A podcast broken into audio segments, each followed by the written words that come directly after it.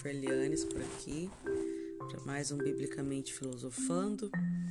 Nós estamos hoje é, em uma série de leitura e reflexão e devocional, que você preferir, em Gálatas, a carta de Paulo aos Gálatas, né? Apóstolo Paulo escreveu aos Gálatas, então ficou o capítulo de Gálatas para a gente ver aqui.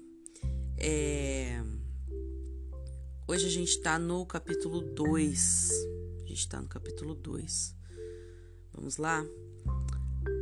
Aqui o título: Paulo em Jerusalém.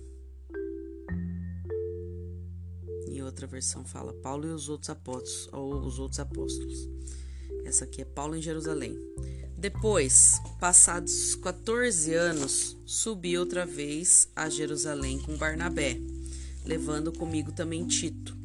Você percebe que, que os, o, a orientação de Jesus é, era que os, os apóstolos ah, fizessem missão em dois, né? Não gostava, Jesus orientava, melhor, orientava que eles estivessem sempre em dois, que eles não fossem sozinhos, né? É, e a gente vê aqui que depois Paulo ele ele saiu de Jerusalém e ele foi para vários lugares e ele só voltava para Jerusalém quando ele tinha um objetivo, um propósito, né? Lá no capítulo 1 a gente viu que ele voltou depois de alguns anos, né, para visitar para visitar Pedro, é, Tiago, é, para visitar Pedro. E aí ele viu Tiago e tal, mas ele foi lá para passar 15 dias lá, 15 dias, né, com, com Pedro. E dessa vez ele foi também com objetivo. Ó, versículo 2: E subi por uma revelação e lhes expus o evangelho que prego entre os gentios, e particularmente aos que estavam em estima para que de maneira alguma não corresse ou não tivesse corrido em vão. Então, assim, ele foi por uma revelação, ele só se movia diante né, da orientação da revelação de Deus. E ele foi lá, expôs o evangelho, né, e para que o povo não, não ficasse, é, é, não corresse em vão. 3. Mas nem ainda Tito, que estava comigo, sendo grego, foi constrangido a circuncidar-se. Circuncidar-se. Né? O, o, a circuncisão era uma marca né, que eles faziam naquele povo né, separado, vamos dizer assim. O povo que era separado era, era um povo circuncidado. Eles é, cortavam o, o prepúcio, né? Porque aqueles homens viviam naquele deserto e, e, em guerra e tal, e dava muita infecção ali, porque não tinha como eles lavar direito. Então eles. É, é, né, eu entrei aqui só numa questão de costume. Então eles tinham o costume de circuncidar, mas essa circuncisão passou a ser a marca, né? A marca da promessa ali. E, e aí o Tito, né, é, que estava com ele também, mesmo ele sendo grego, ele foi constrangido a circuncidar-se. E isto por causa dos falsos irmãos que se intrometeram e secretamente entraram a espiar a nossa liberdade que temos em Cristo Jesus para nos pôr em, em servidão né? Então, alguns falsos irmãos, ele está falando que existe falsos irmãos, existem também verdadeiros irmãos, né? Então, é, é, da mesma forma que existe o, o, o, falso, também existe o verdadeiro, senão não existiria o falso. Que se intrometeram e secretamente entraram a espiar nossa liberdade que temos em Cristo Jesus, né? É, continuando aos quais nem ainda por uma hora cedemos com sujeição, para que a verdade do Evangelho permanecesse entre vós. nem uma hora cedemos com sujeição. Vamos ver aqui nessa outra versão, como é que tá esse, esse versículo aqui. É, vamos lá. É, ele falou que o Tito não foi obrigado a se circuncidar, embora né, era o, o, o povo judeu tinha que ser, ser circunciso. E, e ele está falando que Tito, não, mesmo ele não sendo judeu, ele não, não, não ficou, não foi obrigado a circuncidar, não. É, e aí alguns homens, né, alguns irmãos na fé, falsos, falsos irmãos, queriam circuncidá-lo, né? É, e esses homens que queriam circuncidá-lo, eles entraram lá só como espião, só para ver a liberdade que eles têm com Jesus, né? É, e aí continuando aqui, mas nenhum de nós, mas nenhum momento nós cedemos, pois queríamos que vocês tivessem o verdadeiro evangelho, né? Eles não recuaram, ó, aos quais os cinco nem ainda por uma hora cedemos com sujeição para que a verdade do evangelho permanecesse entre vós. Né? Então eles não, não se sujeitaram às, às, às chantagens, à, à, à conversa desse, desses falsos irmãos. Oito. Oito. Oito não, né? Seis. E quanto àqueles que pareciam ser alguma coisa, quais tenham sido no outro tempo, não se me dá. Deus não aceita a aparência do homem. Esses digo, que pareciam ser alguma coisa, nada me comunicaram. Vamos ver aqui também. E aqueles que pareciam ser os líderes da igreja, digo isso para mim, porque para mim não importa o que eles eram, pois não, Deus não julga pela aparência. Aqueles líderes, repito, não me deram nenhuma ideia nova. Nenhuma ideia nova. 7. Antes, pelo contrário, quando viram que o evangelho da incircuncisão me estava confiado, como a Pedro, o da circuncisão. Porque aquele que operou eficazmente em Pedro para o apostolado da circuncisão, esse também operou em mim com eficácia para com os gentios. 8.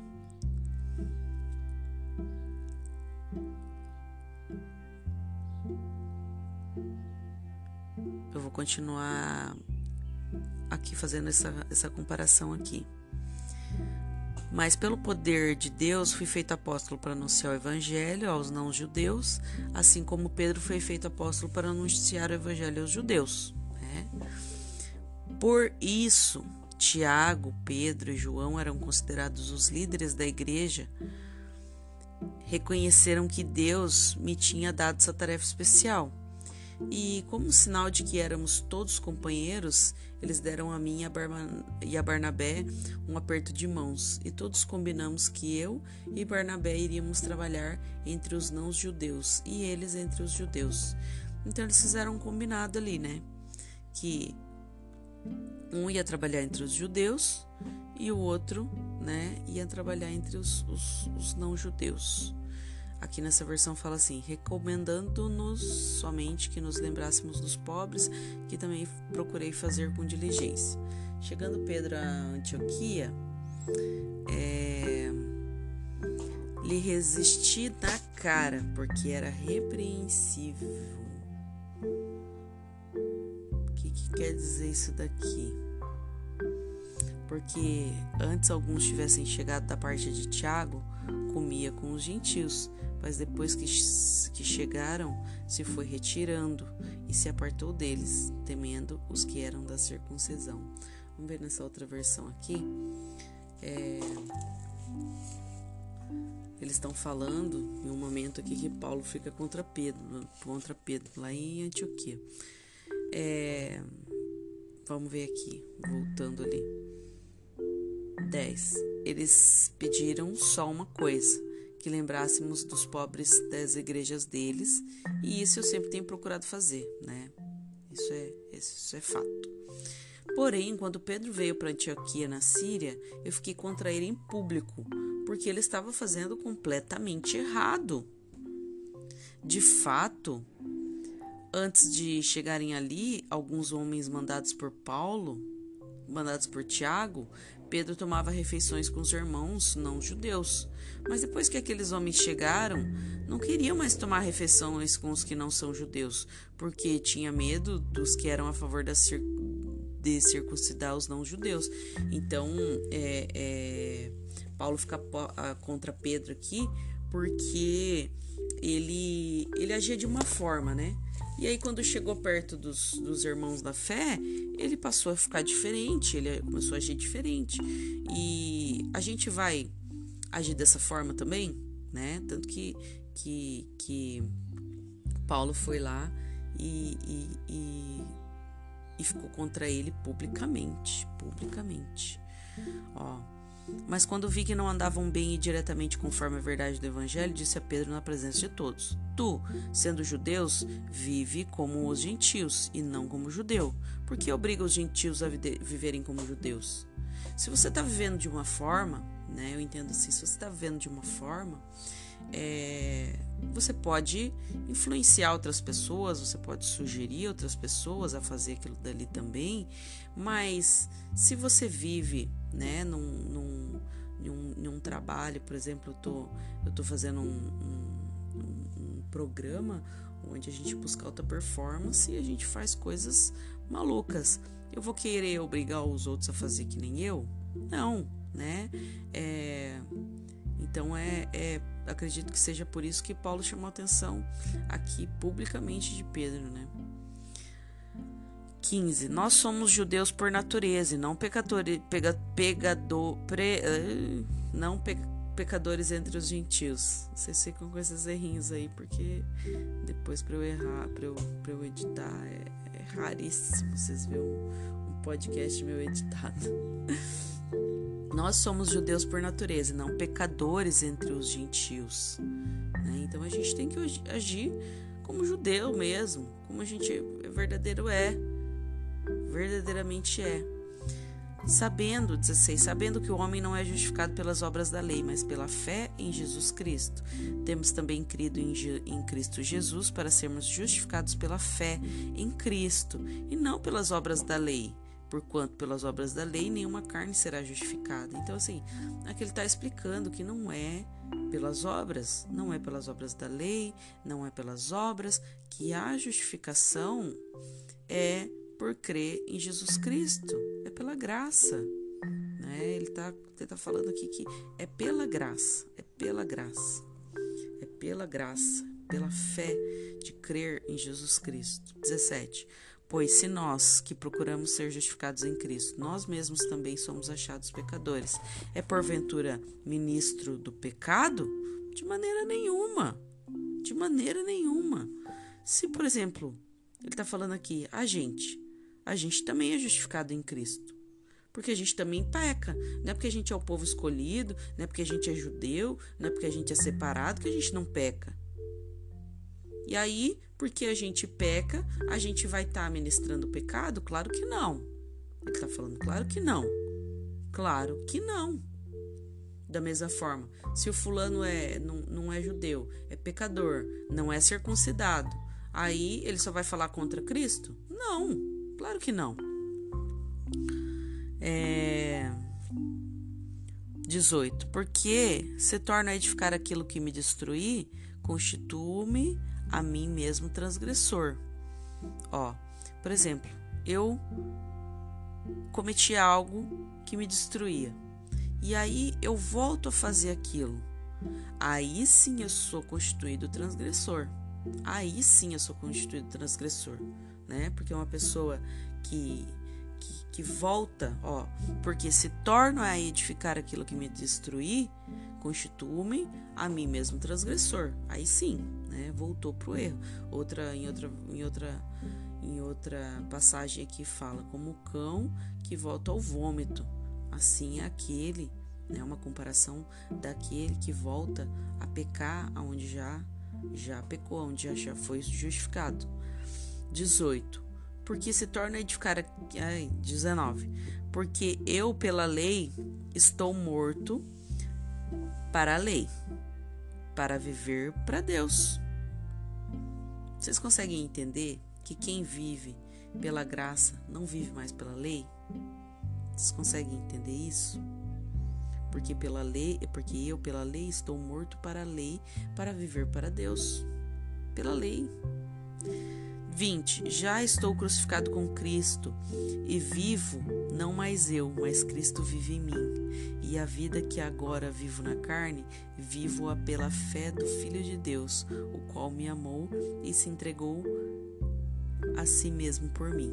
Essa passagem aqui é linda, né, gente? Vamos ler de novo aqui. Já estou crucificado.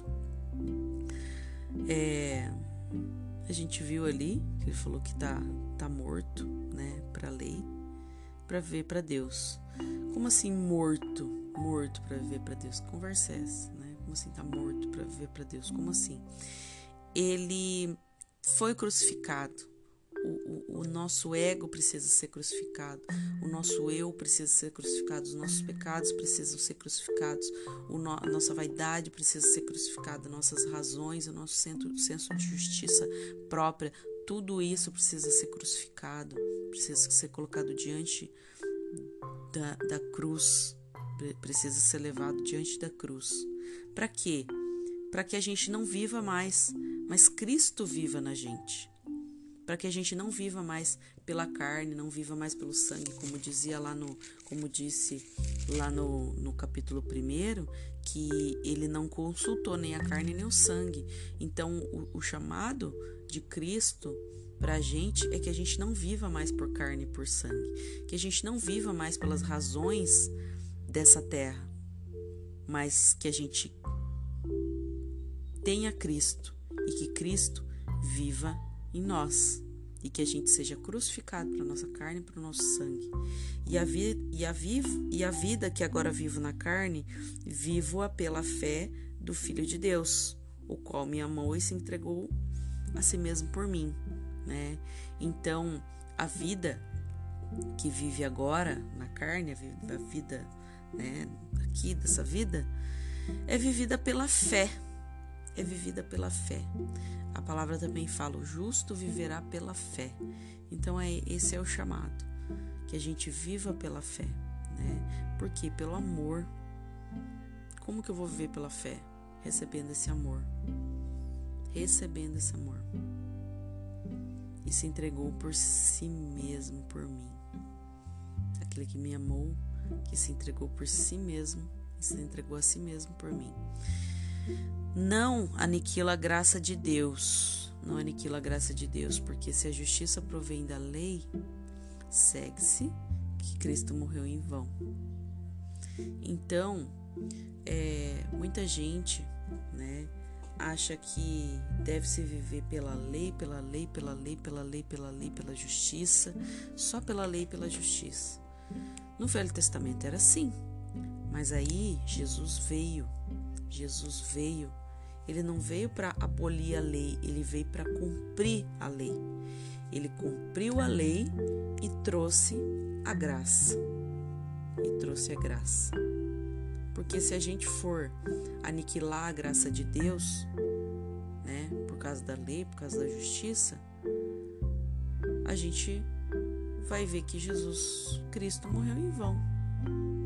Então essa pergunta que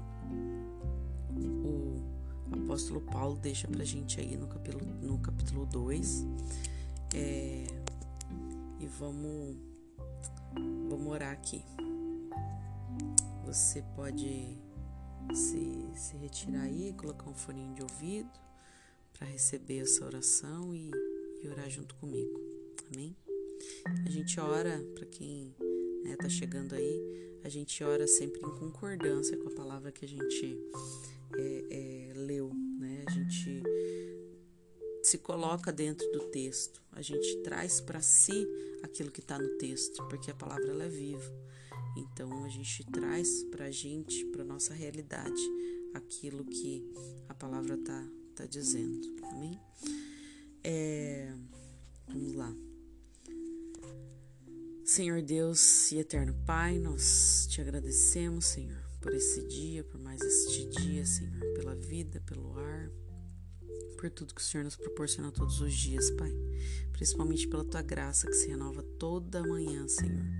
Nós nos conectamos contigo, nós submetemos, Senhor, submetemos a nossa alma, o nosso corpo, o nosso espírito, a nossa mente, o nosso coração, nós nos submetemos ao seu amor, nós nos submetemos ao teu Espírito Santo, Senhor. Nós nos submetemos, Pai. Nós queremos colocar essa palavra aqui diante da tua presença, Senhor, e te agradecer pelos, pelos códigos que o Senhor nos, nos entregou aqui, Senhor. Nós percebemos que os seus filhos precisam andar né, em dois, então não é. Lá em Gênesis o Senhor já falou que não é bom que o homem viva só, fez para ele uma, uma companheira. E aqui o apóstolo Paulo, ele, ele caminha em dois, né? Ele caminha em dois. O Senhor sempre envia em dois. E que o Senhor nos, nos proporcione alguém para caminhar conosco, Senhor. Alguém para caminhar conosco. Alguém para caminhar com, conosco na vida. Eu digo de, de, de relacionamento, de casamento. Que o Senhor nos presenteie, nos, nos, nos providencie, nos ajude, nos, nos ajude a nos conectar com alguém que nos acompanhe em, em, em tudo que a gente for fazer. Que o Senhor nos, nos presenteie com um amigo, né? Porque a tua própria palavra fala que existem amigos mais chegados do que irmãos. Então, é tão bom ter um amigo, Senhor. Quem está ouvindo aqui não tem um amigo, confidente, um discipulador, uma discipuladora, né? alguém que possa ouvir, que possa ser ouvido, alguém que se importa. É, que o Senhor providencie isso, Pai, para os seus filhos, uma conexão, um, alguém. Que da mesma forma que o Senhor revelava as direções para Paulo, Senhor, ele fala que ele subiu por revelação, que ele andava por direção, ele andava por propósito, que o Senhor nos ensine também a andar somente por propósito, Pai. Que o Senhor nos dê revelação daquilo, exatamente daquilo que é para a gente fazer, meu Pai. Nos mostre, Senhor, nos mostre verdadeiramente aquilo que é para a gente fazer, Senhor. Exatamente aquilo que é para a gente fazer, Senhor. Nos ajude, Senhor, a identificar aqueles que estão no nosso meio, que são falsos irmãos, que se intrometem, que espiam a nossa liberdade que nós temos em Ti e, e que querem nos levar novamente de volta para a servidão, Senhor. Que o Senhor nos ajude a passar um filtro, Senhor, em todos aqueles que vivem conosco, porque assim como, como Paulo está relatando aqui, é, existiam falsos irmãos que só atrapalhavam, Pai. Que o Senhor tire do nosso caminho essas pessoas também, Senhor. Tire do nosso caminho, Pai. Que o Senhor nos ajude, nos ensine a identificar essas pessoas, meu Pai. Porque nós queremos viver em liberdade em Ti, Pai. Pela Tua graça, pela Tua graça, servindo, né? Servindo, trabalhando com diligência, sendo irrepreensíveis, né? E que a gente é, continue tendo o mesmo procedimento, o mesmo comportamento, né? Ser um comportamento saudável, que a gente não mude de acordo com as pessoas que se aproximam da gente. Não, que se a gente come, assim como o Tiago comia com os gentios, depois ele se apartou dos gentios, que, que, que não seja assim, né? Depois que, que, que, chegou os irmãos na fé dele, ele, ele saiu de perto dos, dos gentios e parou de comer com os gentios. Não, que se a gente come com os gentios, a gente continue comendo com os gentios. Que se for um, um, um hábito saudável, que muitas é, é, que se a gente mudar de vida, se a gente mudar de lugar, se a gente mudar de cidade, que a gente continue praticando as mesmas coisas que a gente praticava antes. Que a gente não precise mudar. Que a gente não precise mudar nesse sentido. que a gente não seja dissimulado, como, como assim? Aqui está dizendo, né? Que até Barnabé se deixou levar pela dissimulação. Nós queremos pedir, Senhor, que o Senhor nos mostre a verdadeira essência da tua graça, meu Pai. A verdadeira essência da tua graça, Senhor, onde nós aprendemos que a gente não é justificado pelas obras da lei, mas pela fé que há em ti. Que a fé nos justifica e não as, as obras da lei. Porque se a gente viver pela lei, a gente vai querer viver pela carne e nenhuma carne vai ser justificada, Senhor. Nos ensine, meu Pai, nos ensine, nos ajude, nos ajude, Senhor. Que o Senhor nos ensine, nos, nos ajude a matar nossa carne, para que a gente seja crucificado no nosso eu, nos nossos pecados para que Cristo viva em nós. Não que nós vivamos mais, mas sim que Cristo vive em nós. E que a gente entenda e perceba que a graça de Deus é a que traz vida e vida em abundância. Assim eu oro, Senhor. Louvo teu nome, te agradeço, te bendigo, Pai, porque só tu és santo só tu és santo. Entrego a vida, a família de cada um aqui que está ouvindo, meu Pai. Peço que o Senhor abra suas mentes para o entendimento, para o discernimento, para a sabedoria em Ti e que Ele receba a Sua graça, Pai. Que Ele entenda que não é pela lei, mas é pela fé em Ti que nós devemos abandonar tudo aquilo que nos traz julgo. E assim eu te agradeço, meu Pai. Assim eu te louvo, te honro e peço que o Senhor continue falando aos nossos corações. Não retire o teu espírito de nós, Senhor. Glorificado seja o seu nome, meu Pai. Peço que o Senhor continue nos ensinando, nos conduzindo, nos corrigindo, Pai, pela graça que é no Teu nome. Assim eu oro, no nome do Teu Filho amado Jesus Cristo. Amém, Senhor. Amém. É isso aí, galera. E hoje foi Gálatas 2, quando a gente fala de justificação, de graça dá um nó, né? Mas eu ainda quero falar mais de, de Gálatas. É, aqui em outra, tem um comentário aqui, que numa Bíblia aqui, nessa, nessa outra Bíblia aqui, que fala que os Gálatas eram sem juízo. Porque eles achavam que as ações dele, que eram pelas obras que eles iam para o céu, Jesus veio dizer para eles que é pela graça pela intenção. A gente deve fazer boas ações e tudo mais, mas é pela graça, é pela intenção, é pela intenção, é, é pela intenção, pela graça de Deus. E é isso aí, que você tenha sido edificado. Leia mais uma vez esse texto, né? Que esse texto é bem complexo. Leia mais uma vez e você seja abençoado e continue aí conosco nessa, nessa série de reflexões em Gálatas, no livro de Gálatas. Amém? Siga nossa fanpage lá no Instagram, no, curte a gente lá no Facebook, é, procure a gente lá como Biblicamente Filosofando. Amém? Fiquem todos com Deus e fui.